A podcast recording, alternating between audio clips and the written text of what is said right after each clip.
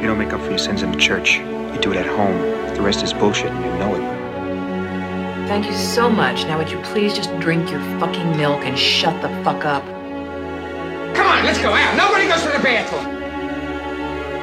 Just when I thought I was out, they pulled me back in. So, herzlich willkommen zur 43. Folge von Cap vs. App. Wir besprechen heute Kapernaum von Nadine Labaki. Guten Tag. Heute Hi. ein bisschen verspätet, ne? Zum Äh, ja. Recording gekommen. Autoprobleme. Ich war beim Mechaniker. Es sieht so aus, als müsste ich jetzt äh, blechen für die äh, Bremsen. Man muss für seine Sünden bezahlen. Wie alt ist denn dein Auto? Äh, 2007. Was ist denn das für ein Auto? Erste Frage. Hyundai Sonata. Singt er nicht mehr, oder? Sag über diesen schlechten. Ich habe noch nicht genug Wein getrunken, um gute Witze rauszuhauen. Ich habe noch nicht genug Kaffee getrunken, um äh, nicht darüber zu lachen anscheinend. Ich muss auch verzeihen, falls ich zu laut werde. Mein Gehör ist etwas geschädigt. Ich bin gestern auf einem Hardcore-Konzert gewesen und habe mal Okay. wieder seit Ewigkeiten wieder gemorscht. Du, warst du richtig schön im Mosch der Anheizer, oder? N- Nicht der Anheizer, ich habe auch einen äh, Tritt in den Magen abbekommen. Hardcore-Moshpits sind doch etwas anders als Punk-Moshpits. Da wird auch mit den Fäusten um sich geschlagen und die Leute treten auch in die Luft. Das ist e- echt merkwürdig. Wenn ich einen Vergleich ziehen müsste, dann wäre das vielleicht der zwischen Techno, also das wäre so der, der Punk-Moshpit und sowas wie Dubstep oder, oder Jungle oder Ah, okay. äh, Acid, wo es dann man die höhere BPMs bekommt, die Leute mit Dreadlocks dann anfangen, so vor sich hin zu zappeln, als hätten sie gleich einen epileptischen Anfall. Das ist so alles das komplette Gegenteil von Hip-Hop. In einer gleichmäßigen Bewegung mit den Armen oben, mit Wippen zur Musik. Das ist äh,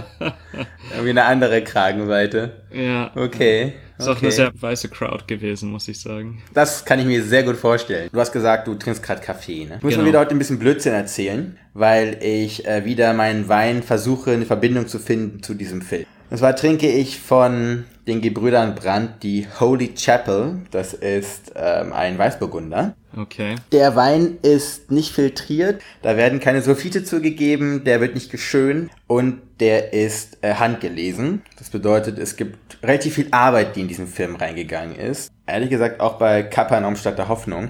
Der zwölfjährige Sain steht vor Gericht und klagt seine Eltern an, dass sie ihn geboren haben. Äh, in Rückblenden erfahren wir, wie es zu dieser Situation kommen konnte vor Gericht. Sain ist ein Kind von unzähligen Kindern in einer äh, libanesischen Großfamilie in Beirut, in einem der Armutsviertel. Wie kann man das sagen? Hausen sie mehr, als dass sie dort leben oder wohnen. Ähm, Der Alltag ist geprägt von ja, Armut, Ausbeutung, in letzter Konsequenz auch Verzweiflung, obwohl Sain sich immer wieder mit allem, was er hat, dagegen stemmt. Dann kommt es jedoch zu einer Situation mit seiner Schwester, die äh, als Elfjährige zwangsverheiratet wird und er rebelliert und wird dann zum einen Teil von seinen Eltern verstoßen, zum anderen muss er auch einfach für sich selber flüchten. Ähm, Über widrige Umstände gerät er dann an eine Frau namens Rachil, die eine illegale Äthiopierin ist in Beirut und als Klofrau auf einem Vergnügungspark arbeitet. Und sie nimmt ihn dann bei sich auf. Sain kümmert sich dann um Rachils kleines Kind Jonas, bis Rachil von den libanesischen Behörden aufgegriffen wird, ins Gefängnis kommt und ab diesem Zeitpunkt ist Sain mit dem Baby allein auf sich gestellt und geht einer unsicheren Zukunft entgegen. Du hast geschrieben bei dir in deinen Bullet Points, dass du es irgendwie merkwürdig findest, diesen Film zu besprechen, weil du dich unvorbereitet fühlst. Was bedeutet das bei dir? Ich weiß nicht, aus welchem Blickwinkel ich diesen Film kritisieren soll, kritisieren kann, kritisieren darf. Ich sag mal im Voraus, ich finde, dass das ein sehr gut gemachter Film ist. Dass dieser Film eine unglaubliche Sorge und eine Professionalität an den Tag legt. Also wenn man Kino schaut, dann sollte es so aussehen. Dieser Film ist für mich merkwürdig nahtlos. Es ist eine Welt für sich. Dieser Film funktioniert. Ich war wirklich gebannt, als ich diesen Film geschaut habe. Das heißt aber nicht, dass ich nicht gewisse Kritikpunkte habe, aber ich würde deinen ersten Impuls hören in Reaktion auf das, was ich gerade gesagt habe. Ich schreibe mir gerade schon was auf, um darauf zu antworten. Mach einfach weiter. Ich habe schon was und ich glaube, ich kann zwei Punkte in deinem Unverständnis verbinden. Das hört sich gerade sehr kryptisch an für die Zuhörer, aber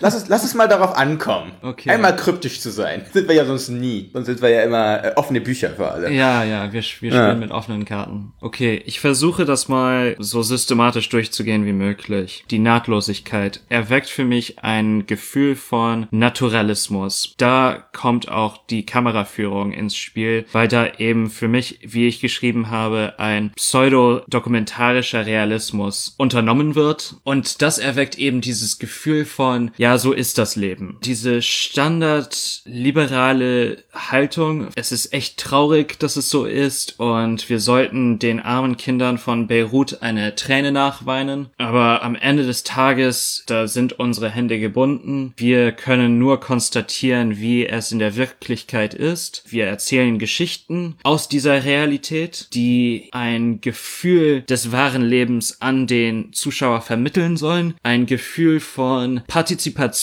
des Mitgenommenseins und des Gefühls, diese großen aufbauschenden Gefühle. Das finde ich schwierig.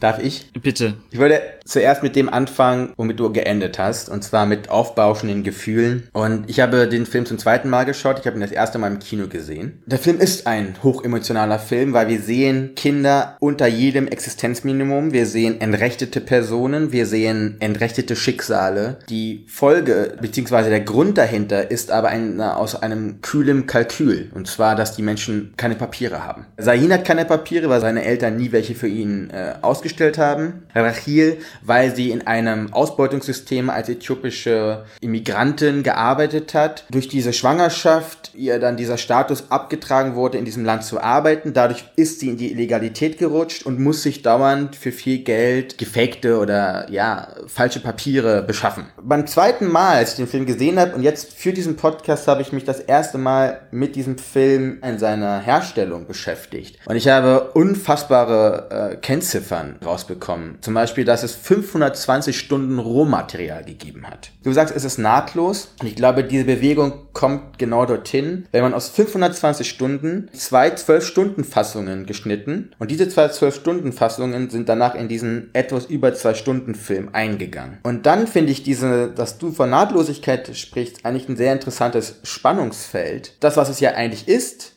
520 Stunden Rohmaterial auf zwei Stunden zu kondensieren, ja genau das Gegenteil ist von Nahtlosigkeit, aber zum anderen es genau diesen Eindruck bei dir äh, erweckt und ich kann mich dem anschließen. Nur ich habe eine andere Folge aus dieser Nahtlosigkeit gefunden und da komme ich wieder zu diesem aufbauschenden Gefühl. Wir sehen über zwei Stunden lang diese schrecklichen Verhältnisse und dadurch wird aber danach dieses Chaos, diese Wirrnis, ne, wie wir sie empfinden, wird aber eigentlich zu einem Blick der Realität. Wenn ich dann reinnehme, dass wir es hier eigentlich nur mit Laiendarstellern zu tun haben. Keiner von den Hauptpersonen ist äh, professionell Schauspieler. Hier Schauspielern nicht Darsteller ein Schicksal, sondern hier geben reale Personen, ja, oder offenbaren sich Personen aus diesem eigenen Kontext. Zayn zum Beispiel ist ein syrischer Flüchtling gewesen. Dieser Film ist ein künstlerisches Produkt wird von einem Team gestaltet, aber aufgrund dieser langen, langen Recherche merkt man an, dass es wirklich eine wahrhaftige Recherche gibt und eben nicht, dass man gefühlsduselig versucht, eine Art und Weise von Milieuporno, ne?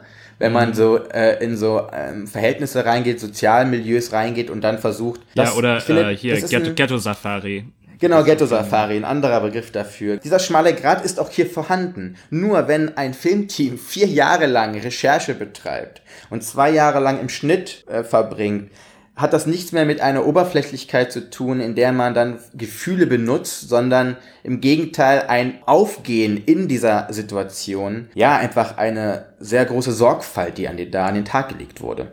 Ich frage mich hier vielleicht nach den politischen Konsequenzen, die man ziehen kann, die man ziehen sollte oder muss. Und ich sehe hier keinen richtigen Ausweg. Die Eltern bekennen sich als schuldig, beziehungsweise sie erkennen ihren Beitrag zur Misere der Kinder an und legen die Schuld in die Schuhe der anderen, der Gesellschaft. Das sieht man ja in äh, dieser Gerichtsszene. Gleichzeitig wird ihnen die Schuld von den Medien zugeschoben. Es wird keine Richtung angezeigt, in der etwas äh, Produktives daraus entspringen kann. Weißt du, was ich meine? Ich erkenne die Tendenzen dieses Filmes nicht. Die kritische Positionierung der Filmemacher.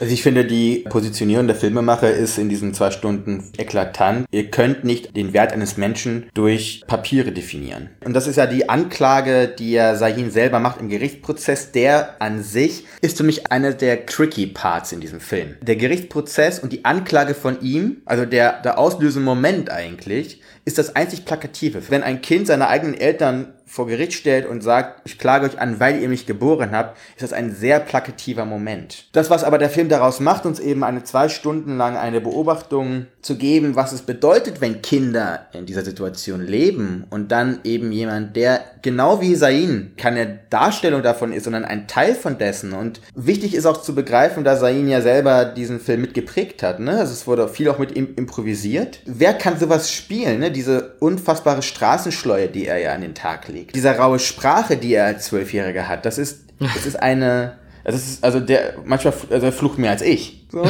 oder, äh, Fluchst du etwa so viel? Im Podcast auf jeden Fall nicht. Äh, ich halte mich hier schon sehr zurück.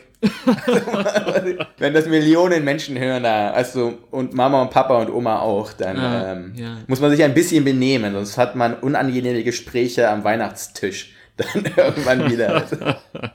Ich wollte auf den Punkt zurückkommen. Ich sehe die äh, Leistung dieses Films, dass es um Kinderrechte geht, dass es darum geht, dass Menschen nicht den Wert von Papieren haben, sondern dass es universelle Menschenrechte geben muss. Du hast einmal gesagt, hier geht es darum, dass uns Straßenkinder in Beirut gezeigt werden. Der Film geht darüber hinaus, weil was in Libanon natürlich auch der Fall ist, die haben zwei Millionen Flüchtlinge aufgenommen. Zum einen Teil ist das eine humanitäre Hilfe, die Libanon angeboten hat. Zum anderen hat das aber aber auch negative Auswirkungen für die eigene Bevölkerung, sowie aber auch für die Flüchtlinge an sich. Und wir haben sogar äh, syrische Flüchtlinge, die mitspielen. Ne? Zum Beispiel das eine andere Mädchen, das er auf dem Markt immer wieder trifft. Hier werden fast beiläufig diese großen gesellschaftlichen Probleme, die wir in Libanon haben, aber wenn du hier mal die Nachrichten anschaltest, also auch in Deutschland oder bei dir oder egal wo, hast du genau diese Herausforderungen, vor der sich eigentlich die ganze Welt befindet. Und universelle Menschenrechte, dieses Plädoyer dafür zu halten oder eher sogar ähm, Argumente für ein Plädoyer zu liefern. Das ist, glaube ich, die Rolle dieses Films. Ich sehe das einfach Du siehst das anders, ist ja auch in Ordnung. ja, das ist äh, darüber hinaus. Äh, mir fehlt etwas im Stil des Filmes selbst, in der Montage, in der Kameraarbeit. Ähm, Aber was genau? Etwas, was über diesen Naturalismus hinweggeht. Also ich schaue den Film auch gerade wieder nebenher. Mm. Das ist so ein Ding, das kann man sich gut anmachen. Ich muss ja eh Untertitel anmachen, weil mein Arabisch ist auch eingerostet. äh, ganz leicht.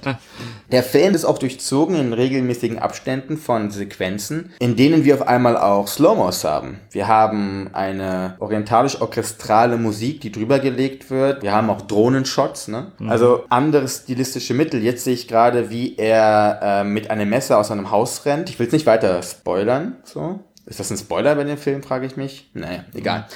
Da hast du auf einmal eine Handkamera, die auf der gleichen Höhe ist wie er. Davor hast du aber eigentlich eine relativ strikte Kamerahaltung, eine sehr fließende, eine sehr ruhige und sehr ausgewählte. Du hast einen vielseitigen Mix aus filmischen Techniken und Mitteln. Also das ist nicht Wagenhofer, das ist ein äh, Dokumentarfilmer von Let's Make Money, Alphabet und Co., der gerne einfach mal eine Kamera irgendwo hinstellt und die dann eine halbe Stunde laufen lässt. Das ist da, wenn du nochmal 520 Stunden zu zwei Stunden machst, bleibt es nicht aus, dass es ein gemachtes Werk auch ist. Und das ist aber diese interessante Spannung, die ich nochmal aufgreifen will, wenn man dann sagt, das wirkt so, als ob da nichts passiert. Hm. Vielleicht sollte ich hier ein bisschen jüngere Geschichte auffüllen und Kontext liefern. Als ich noch in Berlin gelebt habe, äh, mal zusammen im Kino Los Alvidados von Buñuel geschaut. Da geht es um Straßenkinder in Mexiko. Wir haben jetzt auch Florida Project mhm. vor nicht allzu langer Zeit auch im Podcast besprochen. Folge, was war das? 8, 30 9, oder so. Oder nee, nee, nee, nee, nee, das war noch in der ersten Staffel gewesen. Wow, okay. Mhm. Ja, die Time Zeit verfliegt. Time flies when you're having fun. Ich brauche mehr als diese händeringende Bestätigung oder Konstatierung, dass es Kindern auf der Welt schlecht geht. Weil das tut es seit einiger Zeit das wird es in absehbarer Zeit weiterhin, diese Art, organisch diese Geschichten zu erzählen. Da muss was passieren. Ich, und du merkst schon an der Art und Weise, wie ich mich gerade ausdrücke, dass ich nicht weiß, äh, was da passieren muss. Aber es kann so nicht weitergehen, dass wir, wie gesagt, diese organischen Geschichten bekommen. Es muss etwas passieren, damit diese Filme darüber hinausgehen. Sonst sind sie nur gemachte Kunstwerke, die man sich im Kino anschaut und am nächsten Tag wieder vergessen hat. Weißt du, was ich Aber meine? was, Das- ich verstehe es ich verstehe es ehrlich gesagt nicht, weil was ist die Folge dann für dich aus Florida Project? In der wir als Zuschauer einteilnehmende Komplizen sind von Kindern. Das heißt, das eine verbindende Element zwischen diesen beiden Filmen ist, dass Protagonisten sind Kinder, die aber kaum unterschiedlicher sein können. Weil während wir bei Florida Project, wie ist die nochmal? Mini? Nee. Ich glaube, die eine ist, äh, Moni hieß die eine auf jeden Ja, Fall. Mooney. Bist du Teil ihres Alltags zwischen der Tristesse neben Disneyland in Florida, ne? In, in der sozialen Peripherie, nimmst Anteil als Komplize mit Kindern, die sich aber von ihrem Urteil, und das ist ein gesellschaftliches Urteil, was gefällt wird, nicht beeinflussen lassen. Die finden ihren Weg. Das ist ein sehr positiver Film auch. Ja. Ähm, aber hier hast du, in einer ganz gewissen Art und Weise gibt uns dieser Film auch Hoffnung. Und ich will damit nicht das letzte Bild des Filmes. Ich finde, das es für mich nicht gebraucht. Das ist auch wieder plakativ. Der Anfang und das Ende, das sind zwei Sachen in diesem Film, die für mich plakativ sind. Dazwischen hast du aber einen Jungen, der gegen jede Hindernis ankämpft, der aus dem Nichts für sich und Jonas eine Existenz erschafft. Ein Kämpfer, ein Durchbeißer, der es schafft, eben aus dem Nichts etwas zu erschaffen. Einen Willen hat, jemand, der eine Kraft in sich hat und versucht immer eine Situation, die scheinbar auswegslos ist, zu entkommen. In dem Sinne habe ich hier auch keine Kopf in den Sand stecken und es ist alles so schlimm. Die Umstände darum sind das Verwerfliche, aber nicht die Kinder und nicht ihr Handeln an sich. Und wir haben hier einen Protagonisten, der aus dieser Lebensrealität kommt und auch innerhalb dieses, man das doch Schauspielen an oder auch nicht, weiß ich gar nicht mehr. Das ist schon so eine Verknüpfung von zwei Sachen. Etwas darzustellen, aber auch etwas zu bedeuten. Dadurch uns zeigt, wir müssen die Rahmenbedingungen ändern, aber die Materie, mit der wir hier zu tun haben, und zwar diese Kinder, äh, das hat es auf jeden Fall drauf. Das war der positive Aspekt für mich auch bei ähm, Florida Project. Dass zum einen nachhaltig umgegangen wurde eben mit Laiendarstellern, die auch noch Kinder sind und die dann eine eigene Agenda erschaffen innerhalb ihrer Art und Weise in diesem Film. Aus dem Grund widerspreche ich dir da. Ich habe hier äh, Mittel an die Hand bekommen. Ich erkenne in Kapernaum nicht wirklich, wo die Misere dieser Kinder herkommt. Es scheint von den Eltern oder von den Erwachsenen dieser Welt ausgelöst zu sein, aber eine wirklich analytische, ein Verständnis dafür, was diese, diese Misere provoziert. Und ich meine, da müssen wir nicht lange suchen. Das hat mit äh, Kapital zu tun, das hat mit US-Imperialismus im Nahen Osten zu tun. Diese Verhältnisse, die wir sehen, das ist ja nicht, das liegt ja nicht daran, dass äh, wir haben hier einen, ich sag mal in Anführungsstrichen, Bösewicht in Kapernaum, ne? Er ist ein Zahnrädchen im System. Genau. Er ist ein Gesicht von einer Ausbeutung, die es gibt. Es wird darauf angedeutet, dass er dieses Gesicht ist und dass dieses System der Ausbeutung eine, einen systematischen Charakter hat, aber es wird nicht explizit in diesem Film, ja. Es wird ausgewichen. Naja, am- Ende des Tages wird er genau aus diesem Grunde verhaftet. Genau, aber er, ist, er, er schafft einfach Raum für den nächsten. Diese Kritik verstehe ich ehrlich gesagt nicht, weil genauso wenig wird in Florida Project der Gesamtzusammenhang der Sozialperipherie verdeutlicht. Dort hast du sogar noch mehr, dass wir im Traumreich oder in der Traumwirklichkeit von den Kindern mitschwimmen. Aber eben immer mit dem Kontrast zu den Eltern und mit dem Vergleich Disneyland, das wortwörtlich vor dem Fenster liegt. Ja? Disneyland kommt nur ein einziges Mal vor im Film, ganz am Ende. Disneyland aber wird aber ständig erwähnt im Film. Genauso wie du dort diesen Kontext des Systematischen hast, was in diesem Schwarz-Weiß-Bild aus der Situation von den Kindern, sowie aber auch von dem Disneyland, dem Vergnügungspark, in das die ganze Welt fliegt, äh, hast du auf der anderen Seite aber auch diesen Kontext, der mitschwingt. Und das ist das grundlegende Problem. Und das wird uns bewusst,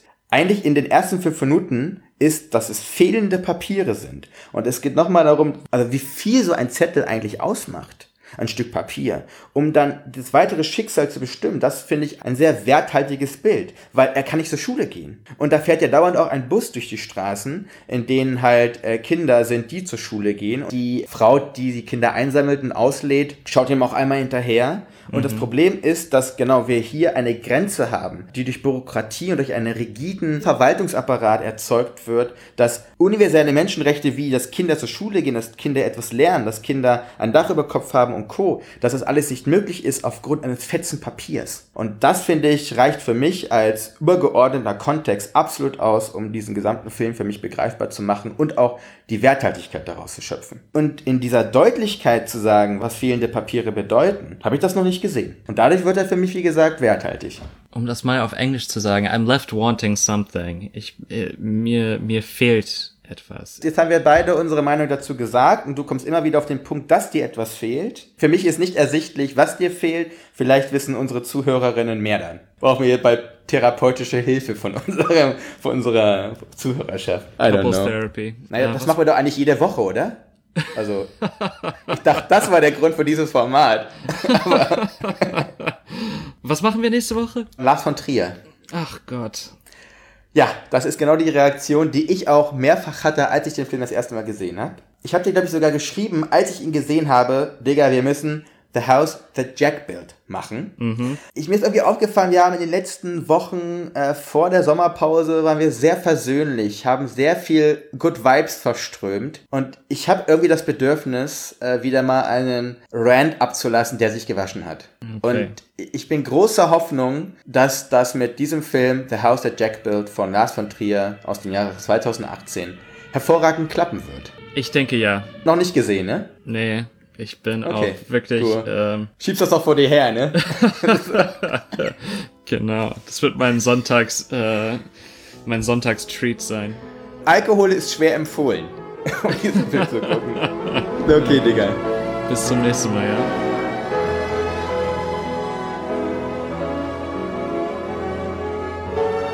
What do you want? You you want the moon? Just say the word and I'll throw a lasso around it and pull it down. Hey, that's a pretty good idea. I'll give you the moon, Barry. Just shut up. You had me at hello. You had me at hello. You should be kissed and often, and by someone who knows how.